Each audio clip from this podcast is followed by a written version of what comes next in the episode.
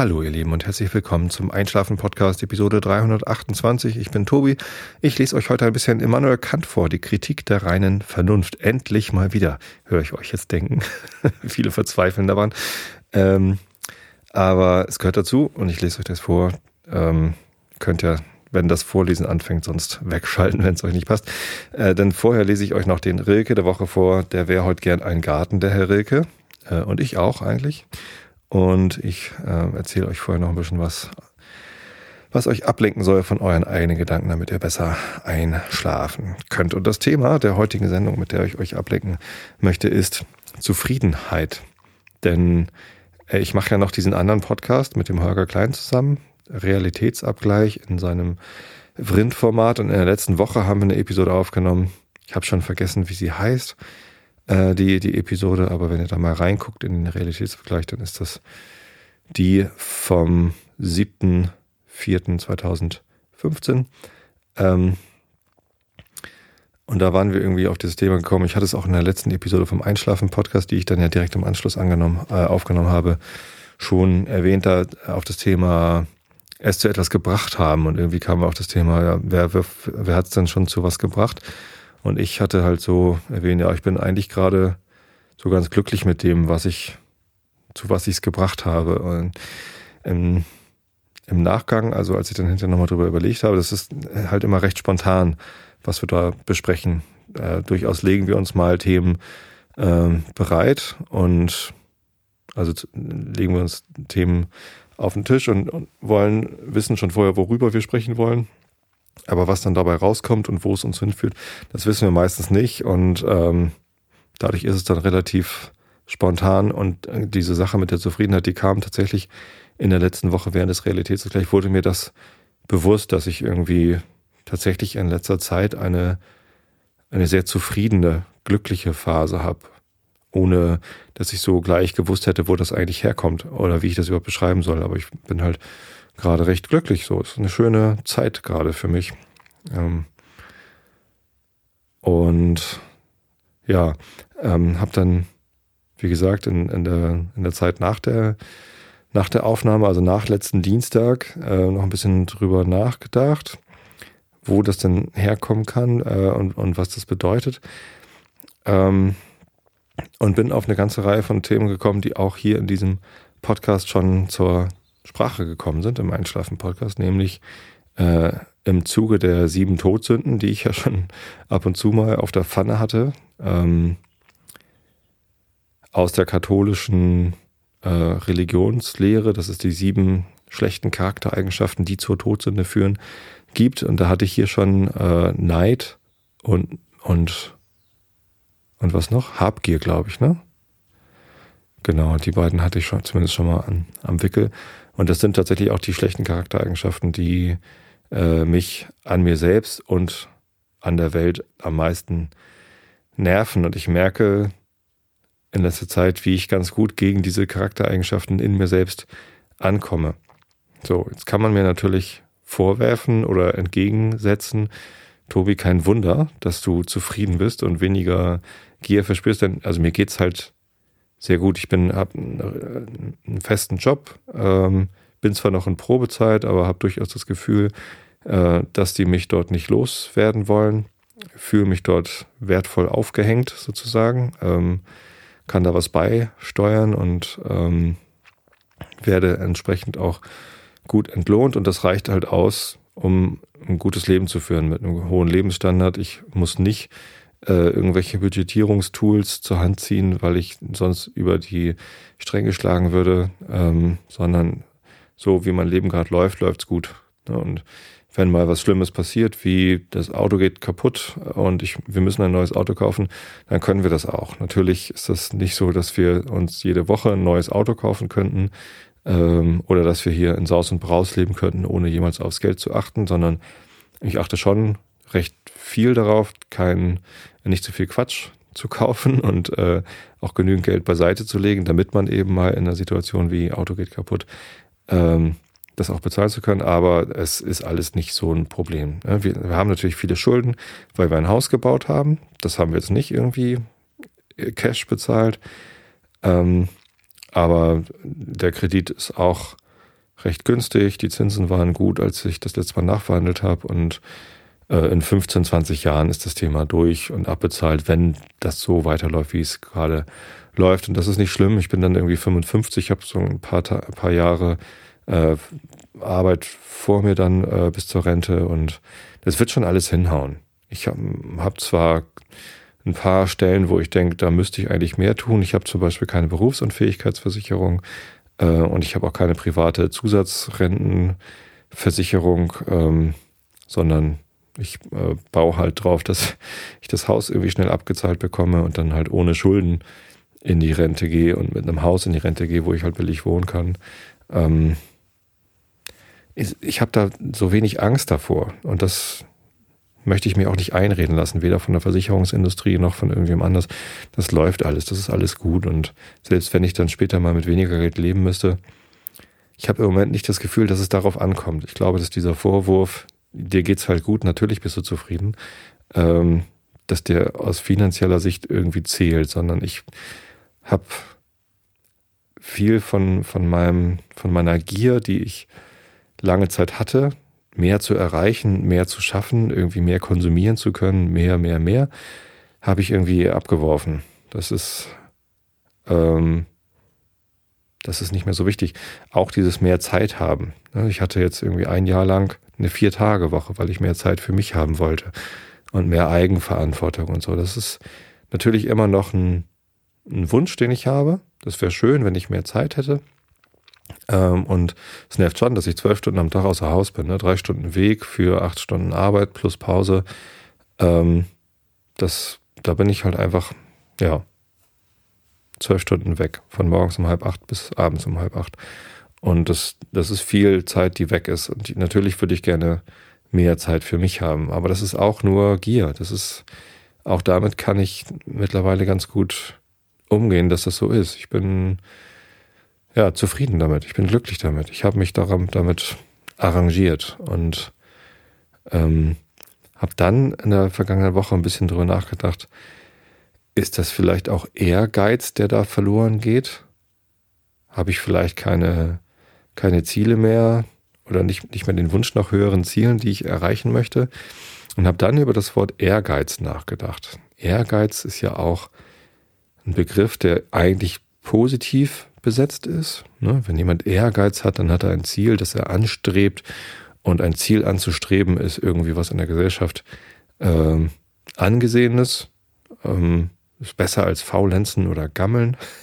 Dabei fällt mir dieses äh, schöne Bundeswehr-Magazin ein, Werbemagazin aus den 80er Jahren, das ich beim Aufräumen des Hauses meiner Mutter irgendwie wieder gefunden hatte. Gammeln äh, wie gefährlich ist es wirklich oder so war so eine Headline da drauf. Ähm, und so ein paar junge Typen, die halt irgendwie auf einer Wiese abhängen und Bier trinken. ja, ähm, also Ehrgeiz ist irgendwie was Positives. Dabei ist das Wort zusammengesetzt, das ist ein Kompositum aus Ehre. Äh, das ist mal zumindest fragwürdig. Ne? Ehre ist irgendwie, was, was heißt denn Ehre? Ähm, kommt irgendwie so aus der ähm, aus der Romantik. Ein, ein Ritter äh, kämpft für die Ehre und ein Soldat kämpft für die Ehre. Ich weiß es nicht. Ähm, das ist etwas, was zumindest mal mittlerweile in meinem Wertgefüge ist Ehre eher fraglich. Eigentlich möchte ich alle Menschen wertschätzen für das, was sie tun, für das, was sie können. Und wenn jemand Ehre erlangt, indem er irgendwie besonders ehrwürdige Dinge tut. Das ist irgendwie, ich weiß nicht, finde ich zumindest mal äh, äh, kritisch. Und Ehrgeiz, also Geiz, ist ja auf jeden Fall negativ belegt. Wenn jemand geizig ist, dann äh, gibt er Dinge nicht ab, die er eigentlich äh, abgehen könnte. Natürlich im, im, Kompositum Ehrgeiz hat es mit Geiz eigentlich nichts zu tun, sondern mit Gier eigentlich. Eher Gier wäre das, das richtige Wort für das, was es eigentlich sagt, denn dieses Streben nach Ehre, dieses Streben nach dem Ziel, diese Anstrengung da, dazu und dieser starke Wunsch danach, das ist ja eher eine Gier. Ähm, so, und wenn ich das jetzt so auseinanderpflücke, was Ehrgeiz eigentlich ist, denke ich, möchte ich eigentlich gar nicht haben. Ähm, trotzdem ist es natürlich auch komisch zu sagen, lebt doch bitte ein Leben ohne Ehrgeiz und ohne Ziele und ohne, ohne Streben. Ähm, das kann es ja irgendwie auch nicht sein. Ich glaube schon, dass es schön ist, Ziele zu haben und Wünsche zu haben und eine Vorstellung zu haben, wie man dann eigentlich gerne äh, leben würde. Und es ist auch absolut richtig, äh, dem nachzugehen und Entscheidungen zu treffen, die eher in die Richtung der Ziele führen als dagegen. So. Aber was jetzt diese Ziele genau sind, ob das jetzt irgendwie äh, Karriere im Management ist oder ein höheres Gehalt oder mein Haus, mein Boot, mein, weiß ich nicht, ähm, mein Auto, das äh, wage ich mal, wage ich mal ganz stark zu bezweifeln, sondern ähm, meine höchsten Ziele sind auf jeden Fall äh, Glück und Zufrieden in der Familie, äh, Zufriedenheit in der Familie, dass, dass meinen Kindern gut geht, dass meiner Frau gut, gut geht und dass wir irgendwie eine, eine gute Zeit zusammen haben und dass ich meinen Kindern so viel Gutes mit auf den Weg geben kann wie möglich. Und damit meine ich eben nicht Geld, sondern damit meine ich äh, ein großes Selbstbewusstsein und einen, einen guten Verstand, ähm, ihren, ihren Weg so, so, einzuschlagen, dass, dass sie nicht äh, in, in Probleme geraten. Das ist mir wichtig. Das ist eine, eine ganz, ganz hohe Priorität für mich. So, und ja, sicher, wenn ich mehr Zeit hätte, ähm, um mit denen ähm, Zeit zu verbringen, mit den Sachen zu machen, dann, dann wäre das natürlich dem Ziel sicherlich zuträglich. Aber wenn ich dafür meinen Job aufgeben würde, äh, dann ja, hätten wir auf jeden Fall ein anderes Problem. Nämlich dann könnten wir nicht hier in dem Haus wohnen und dann müssten wir umziehen und dann ähm, würden die Kinder wahrscheinlich auf eine andere Schule kommen müssen oder so. Und das ist irgendwie sicherlich nicht jetzt gerade die beste Entscheidung, einfach meinen Job hinzuschmeißen, um mehr Zeit mit den Kindern zu verbringen. Also auch auf dieses Ziel hingemünzt. Nee, ist irgendwie, glaube ich auch, dass ich aus dem Leben, wie ich, wie es mir jetzt so geschehen ist, wo ich jetzt so hingekommen bin, dass das äh, ausreicht, um die Ziele, die ich habe, ähm, für ein für mich erfülltes und glückliches Leben ähm, durchaus auch so erreichen kann. Und ähm, ich merke, wie ich, seitdem mir das klar geworden ist, ähm, ein, ein total ausgeglichener, noch ausgeglichenerer Typ geworden bin, als ich es vorher schon war.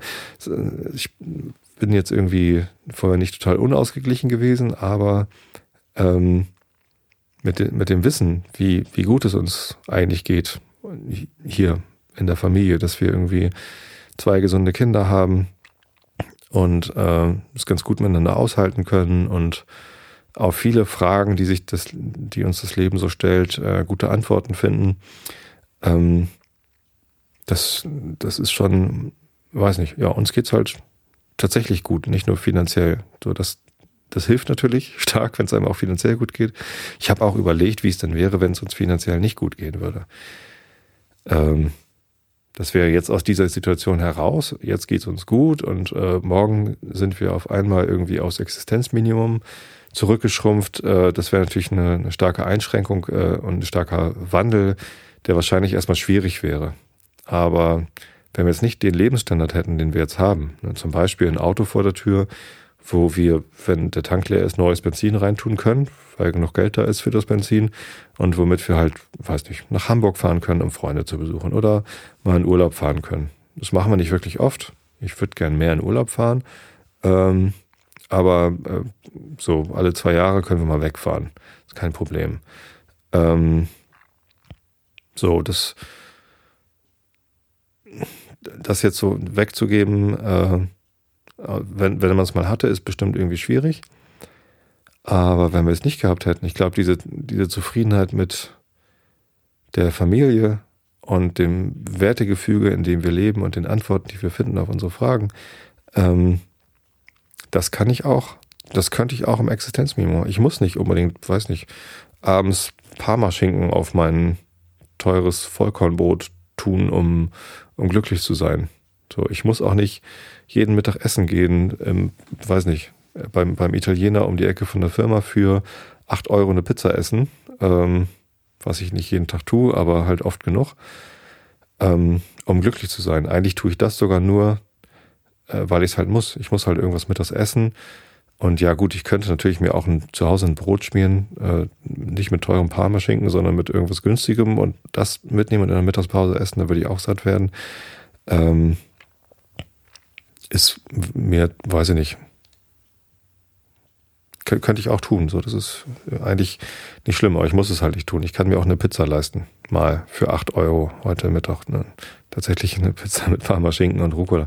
Ähm, war ganz lecker, ein Stilwerk. Ähm, aber wenn ich darauf verzichten müsste, das wäre so gar kein Problem. Vor allem nicht, wenn ich das vorher nicht gehabt hätte, glaube ich. Also die Zufriedenheit, mit der ich jetzt gerade ähm, abends nach Hause komme und äh, mit guter Laune mich äh, kurz um die Kümmer, Kinder kümmere und auch wenn es denen gerade mal nicht gut geht, die haben halt dann ihre Sorgen aus dem Schulbetrieb, bringen sie mit nach Hause und, äh, und auch eine Menge Dinge, die sie mir dann mitteilen wollen, komme ich im Moment extrem gut mit klar. Das ist, äh, weiß nicht, ganz, ganz beachtlich. Ich habe ähm, gestern einen Hinweis bekommen, dass er im in einem anderen Podcast, in dem ich auch schon mal zu Gast war, über mich gesprochen worden ist.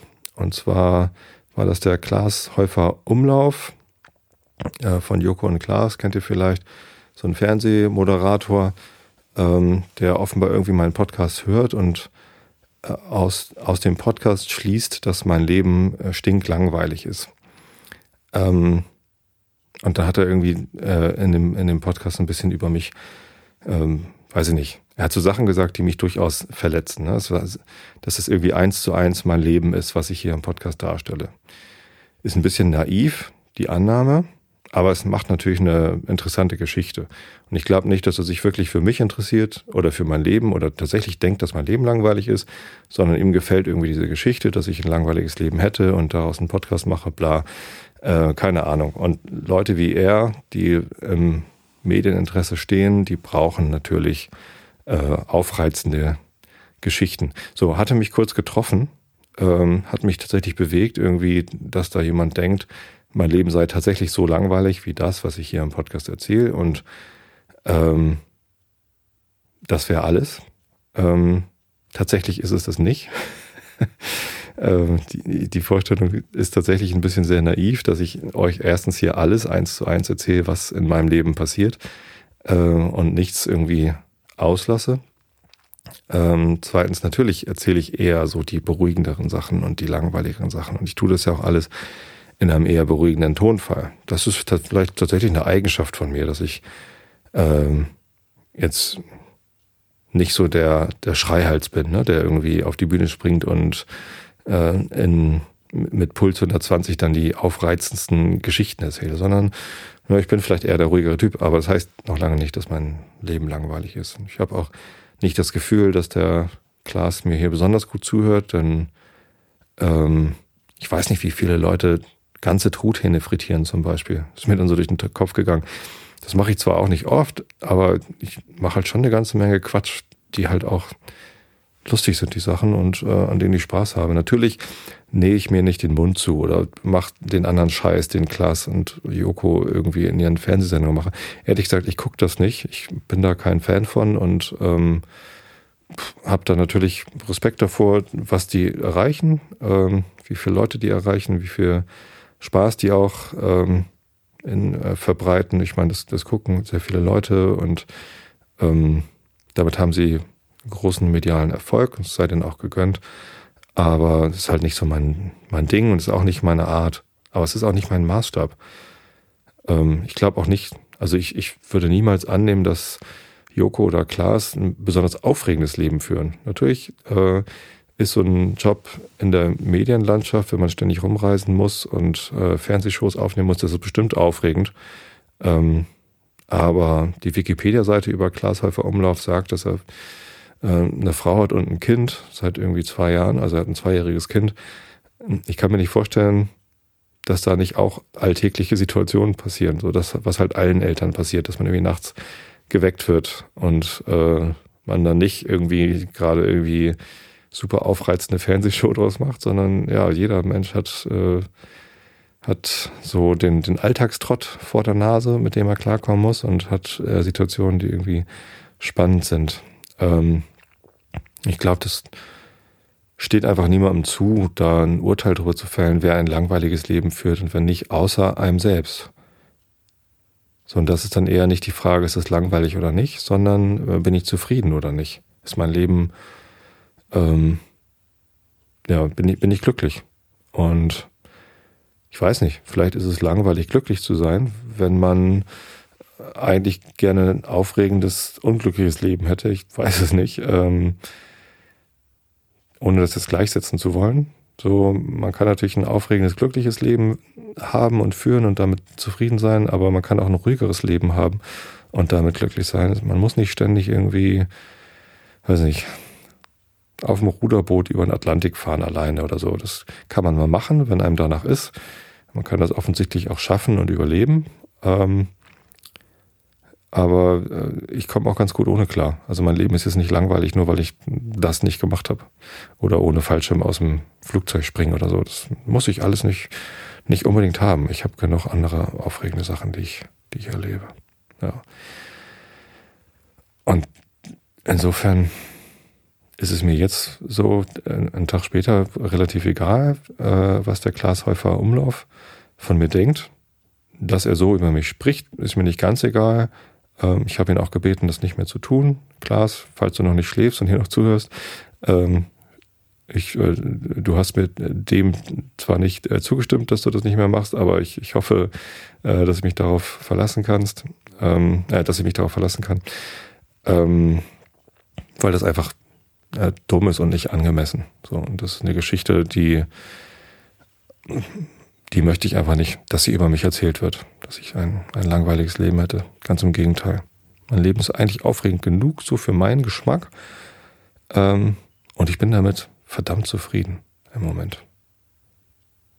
Kommt mir schon fast komisch vor, wie zufrieden ich im Moment mit meinem Leben bin. Ja, aber herrlich, warum nicht? So. Es kommt sogar, führt sogar schon dazu, dass ich ähm, extrem zufrieden mit dem bin, was ich mit dem Podcast erreicht habe. Ich habe jetzt, bin jetzt im fünften Jahr mit dem Einschlafen-Podcast und ich habe irgendwie schon eine ganze Menge erreicht. Und als es irgendwie losging, äh, ein bisschen erfolgreich zu werden, fand ich das total geil. Ne, die, das erste Jahr über oder das erste halbe Jahr ist so gar nichts passiert mit dem Podcast und dann habe ich so ein paar Hörer bekommen, dann waren es irgendwie so 20, 30, weiß nicht, 100 Hörer oder so. Ähm, nach einem Jahr, ich habe die Zahlen nicht genau im Kopf, aber es ging halt sehr, sehr langsam los. Es war jetzt nicht so, dass ich gleich 20.000 Hörer hatte. Ne? Das hat eine ganze Weile gedauert, bis sich überhaupt was getan hat. Und dann ähm, habe ich da durchaus Blut geleckt. Und äh, irgendwie war dann auch eine Zeit lang ganz gierig, was so äh, Aufmerksamkeit angeht, Hörerzahlen und Downloadzahlen und ähm, habe auch viele Gedanken darüber gemacht, äh, wie ich da noch mehr erreichen kann und war dann halt immer sehr glücklich, wenn es tatsächlich noch mehr geworden ist. Und mittlerweile hat es einen, einen Zustand, wo ich einerseits weiß, äh, eine große Medienpräsenz ist das hier nicht.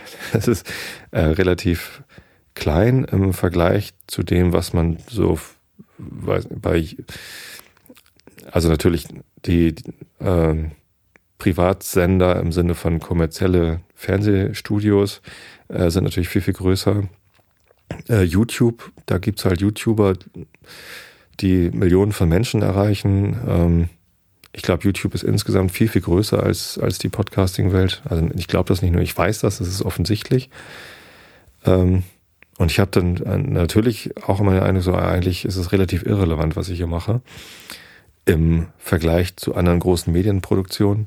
Aber wenn ich dann so Mails bekomme von einzelnen Leuten, die mir schreiben, wie wichtig ihnen das ist oder wie, wie sehr ich ihnen damit helfen kann oder wie toll sie das finden, ähm, dann ist mir das völlig egal, auf welcher Skala das passiert. Das, dann sind es halt 20.000 Leute und nicht 20 Millionen. Macht nichts. So, ich, ich finde das toll. Das habe ich irgendwie viel erreicht. Im Vergleich zu anderen Podcastern ist es eher viel, was ich da an Downloads habe. Ähm, da gibt es natürlich noch ein paar Leute, die noch mehr Downloads haben als ich und das ist auch in Ordnung. Das gönne ich denen auch äh, von ganzem Herzen. Selbst damit bin ich zufrieden. So. Das heißt jetzt nicht, dass ich irgendwie äh, kein Interesse mehr habe, dass ich noch mehr Hörer gewinne und wenn jetzt nochmal Radioanfragen kommen, wie jetzt gerade, heute habe ich wieder eine Anfrage bekommen für ein Radiointerview, mache ich das gern. Ähm, aber noch vor einem halben Jahr habe ich es halt gern gemacht, um neue Hörer zu erreichen. Äh, mittlerweile, heute dachte ich so, ja, kann ich machen, damit die Radioredakteurin, die jetzt hier angefragt hat, äh, einen Beitrag machen kann, einfach um ihr zu helfen. Weil ich mittlerweile auch weiß, mit Radiobeiträgen erreiche ich nicht so viele neue Hörer, da kommen jetzt nicht so viele dazu. Ähm, aber es muss eben auch nicht sein.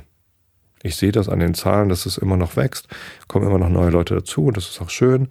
Aber ich muss jetzt auch nicht unbedingt eine Million Downloads pro Episode erhalten. So ist nicht schlimm. Gestern war äh, der Tag, an dem ich 3000 gefällt mir Klicks, Fans auf Facebook hatte. Mittlerweile sind es schon 3003 oder so. ich habe mich gefreut, weil das so ein Meilenstein ist. Ähm, und habe mich dann bedankt für das Feedback sozusagen. Äh, ein Like auf Facebook ist natürlich auch äh, Feedback. Ähm, aber das ist so, ja, dann, dann habe ich das halt. Das ist schön, dass es so ist. Und ich freue mich über jeden, äh, der hier zuhört und der mir schreibt oder dem es irgendwie gefällt. Ähm, aber diese Gier ist weg nach mehr. Das ist total erleichternd. das fühlt sich sehr, sehr gut an. Auch da kann man mir natürlich wieder vorhalten, ja, natürlich ist die Gier weg, natürlich bist du zufrieden, weil du ja so viele Hörer hast. Ähm, aber pff, nee, habe ich eigentlich nicht. Also nicht im Vergleich zu Radio oder weiß nicht, Serial oder anderen großen Podcast-Formaten oder gar YouTubern oder so. Das ist eigentlich relativ so im, im großen Maßstab ist es relativ irrelevant, was ich hier tue. Ähm, aber es ist relevant für euch, die hier zuhört. Und das macht mich glücklich. Das macht mich zufrieden. Vielen Dank dafür. Tja. So viel zum Thema Zufriedenheit glaube ich. Ich gucke mal eben in den Chat, was so die Live-Hörer sagen, wie zufrieden die denn wohl sind mit dem, was ich hier rede. Es ist so ein bisschen Blümchenphilosophie. Ich habe das auch irgendwie mit dem Untertitel Blümchenphilosophie heute angekündigt und die Monja hat mir ein, ein Episodenbild gemalt mit einem zufriedenen Schaf auf einer Blümchenwiese. Äh, da schreiben einige, Achso, nee, das ist noch das mit dem. Ich hatte in der, in der Dings hier ein, äh, in, in der Pre-Show hatte ich ein, ein Brummproblem. Das ist jetzt natürlich für die Sendung relativ irrelevant. Ein Pete ist da und hört zum ersten Mal live dazu. Hallo Pete, schön, dass du da bist. sagt Danke im Podcast, das ist schön. Ähm, Tagamemnon sagt, sein Leben ist definitiv weniger aufregend als meins. Du, keine Ahnung. Ich weiß nicht, wie aufregend dein Leben ist. Manchmal denke ich, mein Leben ist aufregend, manchmal denke ich, ja, es, es plätschert so vor sich hin. Ähm, spannend ist doch nur die Frage, bist du zufrieden mit dem, wie dein Leben so läuft? Und ich glaube, man kann mit fast, also mit sehr, sehr vielen Lebenssituationen zufrieden sein, wenn man sich irgendwie darauf besinnt, was sind denn eigentlich meine, meine wirklichen Ziele? Wenn man so Ziele hat, wie viel Geld haben oder, oder im Management hoch aufsteigen, so Karriere machen, etwas aus sich machen. Ähm, wie war der Begriff, den ich mit Holgi im Realitätsabgleich hatte? Der hat es zu was gebracht. Ich mag dieses, diese Redewendung nicht. Das ist irgendwie, man muss es nicht zu etwas bringen. Ich glaube, das ist eine so furchtbar materialistische karrieristische Ausrichtung eines Lebens, die, die kann gar nicht glücklich machen. Denn wenn irgendwie der schnöde Mammon, das Geld oder die Karriere, der, der soziale Status, wenn das die Ziele sind, die man hat, dann kann man nie zufrieden sein. Weil man immer noch mehr Geld verdienen können könnte und immer noch mehr Status erreichen wollen würde. Das klingt jetzt so ein bisschen wie, äh, das hier ist Wasser. Vielleicht habe ich die Idee noch daher. Vielleicht bin ich deshalb so zufrieden, weil ich das angehört habe. Ich weiß es nicht. Nee. Es greift gerade ziemlich vieles ineinander in meinem Leben. Ähm, das, vielleicht spielt es damit rein, ich weiß es nicht. Ähm, aber eigentlich ist das eher so Erkenntnis des, des eigentlichen Ziels. was mich, äh, was mich glücklich macht. Viel Freizeit, schreibt Tagamemnon im Chat. Ähm, das höchste Gut, ich weiß es nicht. Also ich habe ja relativ wenig Freizeit. Und ja, natürlich wäre mehr Freizeit irgendwie schön. Aber wenn das mein Ziel wäre, dann wäre ich ja erst dann zufrieden, wenn ich gar nicht mehr arbeiten müsste. So, und auch wenn das ein schönes Ziel wäre, gar nicht mehr arbeiten zu müssen, sondern nur noch Freizeit zu haben, ähm, ist es relativ unwahrscheinlich, dass mir das auf absehbare Zeit gelingt. Und wenn man, wenn man das zum, zum höchsten Ziel setzt, etwas, was man halt wirklich nicht erreichen kann, kann man denn dann zufrieden sein? Ich weiß es nicht. Schwierige Frage. Ähm, Erik schreibt, er ist zufrieden und Tagamem schreibt auch, er ist zufrieden. Das ist schön. Ja. Leute, seid zufrieden. Nicht, weil ihr keine Forderungen stellen solltet, sondern weil zufrieden sein gut ist. So, auch gut ist der Herr Rilke übrigens. Obwohl er Ziele hat, die er garantiert nicht erreichen kann, denn er will ein Garten sein. So heißt das Gedicht, äh, das ich heute vorlese äh, Rilke, ich will ein Garten sein. Ich will ein Garten sein, an dessen Bronnen die vielen Träume neue Blumen brächen, die einen abgesondert und versonnen und die geeint in schweigsamen Gesprächen, und wo sie schreiten über ihren Häupten, will ich mit Worten wie mit Wipfeln rauschen, und wo sie ruhen, will ich den Betäubten mit, mein, mit meinem Schweigen in den Schlummer lauschen. In den Schlummer lauschen. Wenn das nicht zum Einschlafen-Podcast passt wie die Faust aufs Auge, dann weiß ich auch nicht. Ja, so, und weil ich heute so philosophisch war, so pseudophilosophisch, äh, Blümchenphilosophisch, will ich euch heute Philosophie vorlesen. Äh, zum Einschlafen etwas Kant. Die Kritik der reinen Vernunft. Wir sind in Band 2 auf Seite 443. Wenn mich das Lesezeichen nicht täuscht, der Antinomie der reinen Vernunft, vierter Widerstreit der transzendentalen Ideen. Wieder mit Antithesis und Thesis und Anmerkungen dazu muss ich wieder aufpassen, wie weit ich denn hier lesen muss. Das ist wieder so linke Seite Thesis, rechte Seite Antithesis. Deswegen ich mal eben ein bisschen blättern.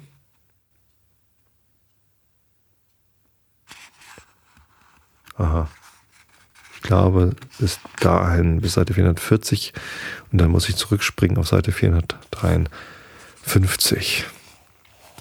Also Augen zu und zugehört. Thesis.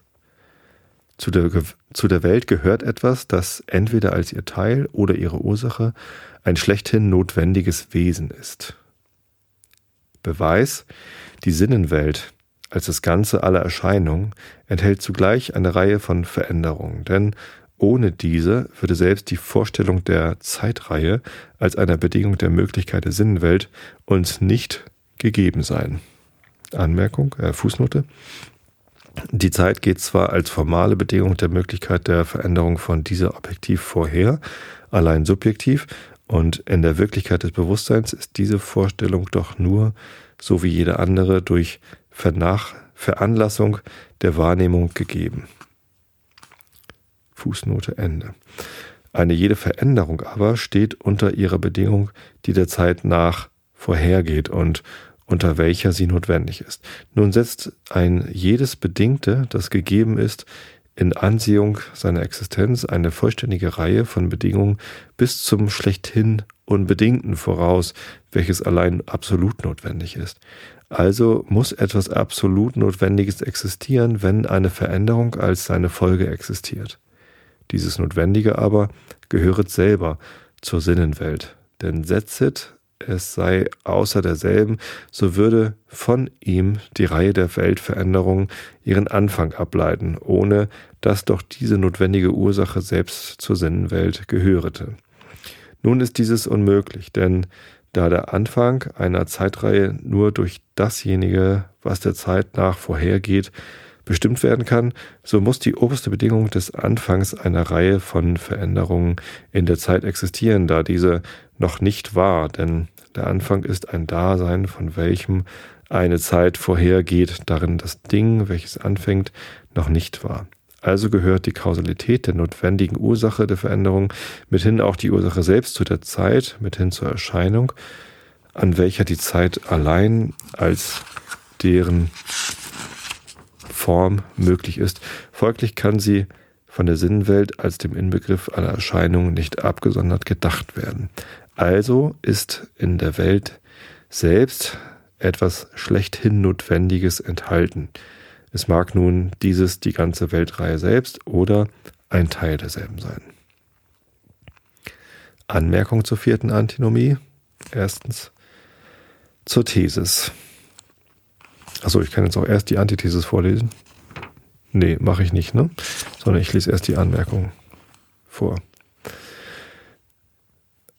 Um das Dasein eines notwendigen Wesens zu beweisen, liegt mir hier, ob kein anderes als kosmologisches Argument zu brauchen, welches nämlich von dem Bedingten in der Erscheinung zum Unbedingten im Begriffe aufsteigt, indem man dieses als die notwendige Bedingung der absoluten Totalität der Reihe ansieht. Den Beweis, aus der bloßen Idee eines obersten aller Wesens überhaupt zu versuchen, gehört zu einem anderen Prinzip der Vernunft, und ein solcher wird daher besonders vorkommen müssen. Der rein kosmologische Beweis kann nun das Dasein eines notwendigen Wesens nicht anders dartun, als dass er es zugleich unausgemacht lasse, ob dasselbe die Welt selbst oder ein von ihr unterschiedenes Ding sei. Denn um das Letztere auszumitteln, dazu werden Grundsätze erfordert, die nicht mehr kosmologisch sind und nicht in der Reihe der Erscheinungen fortgehen, sondern Begriffe von zufälligen Wesen überhaupt, sofern sie bloß als Gegenstände des Verstandes erwogen werden. Und ein Prinzip, solche mit einem notwendigen Wesen durch bloße Begriffe zu verknüpfen, welches alles für eine transzendente Philosophie gehört, für welche hier noch nicht der Platz ist.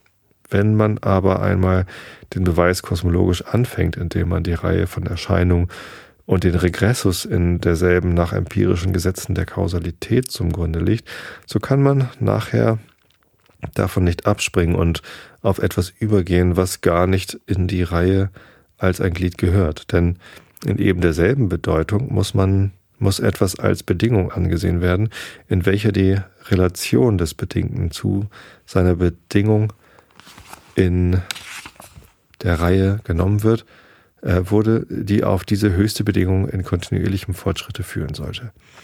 Ist nun dieses Verhältnis sinnlich und gehört zum möglichen empirischen Verstandesgebrauch, so kann die oberste Bedingung oder Ursache nur nach Gesetzen der Sinnlichkeit, mithin nur als zur Reihe gehörig, den Regressus beschließen und das notwendige Wesen muss als das oberste Glied der Weltreihe angesehen werden. Gleichwohl hat man sich die Freiheit genommen, einen solchen Absprung zu tun. Man schloss nämlich aus den Veränderungen in der Welt auf die empirische Zufälligkeit, das heißt die Abhängigkeit derselben von empirisch bestimmten Ursachen und bekam eine aufsteigende Reihe empirischer Bedingungen, welches auch ganz recht war. Da man aber hierin keinen ersten Anfang und kein oberstes Glied finden konnte, so ging man plötzlich vom empirischen Begriff der Zufälligkeit ab und nahm die reine Kategorie, welche als denn eine bloß intelligible Reihe veranlasste, deren Vollständigkeit auf, das, auf dem Dasein einer schlechthin notwendigen Ursache beruhte, die nunmehr, da sie an keine sinnliche Bedingung gebunden war, auch von der Zeitbedingung, ihre Kausalität selbst anzufangen, befreit wurde. Dieses Verfahren ist aber ganz widerrechtlich, wie man aus Folgendem schließen kann. Zufällig im reinen Sinne der Kategorie ist das, dessen kontradiktorisches Gegenteil möglich ist. Nun kann man aus der empirischen Zufälligkeit auf jene intelligible, intelligibile gar nicht schließen. Was verändert wird, dessen Gegenteil seines Zustands, ist zu einer anderen Zeit wirklich, mithin auch möglich. Mithin ist dieses nicht das kontradiktorische Gegenteil des vorherigen Zustands. wozu erfordert wird, dass in derselben Zeit, da der vorherige Zustand war, an der Stelle desselben sein Gegenteil hätte sein können, welches aus der Veränderung gar nicht geschlossen werden kann. Ein Körper, der in Bewegung war, gleich A, kommt in Ruhe, gleich non-A. Daraus nun, dass ein entgegengesetzter Zustand vom Zustand A auf diesen folgt, kann gar nicht geschlossen werden, dass das kontradiktorische Gegenteil von A möglich mithin A zufällig sei, denn dazu würde erfordert werden, dass in derselben Zeit, da die Bewegung war, anstatt derselben die Ruhe habe sein können. Nun wissen wir nichts weiter, als dass die Ruhe in der folgenden Zeit wirklich mithin auch möglich war. Bewegung aber zu einer Zeit und Ruhe zu einer anderen Zeit sind einander nicht kontradiktorisch entgegengesetzt.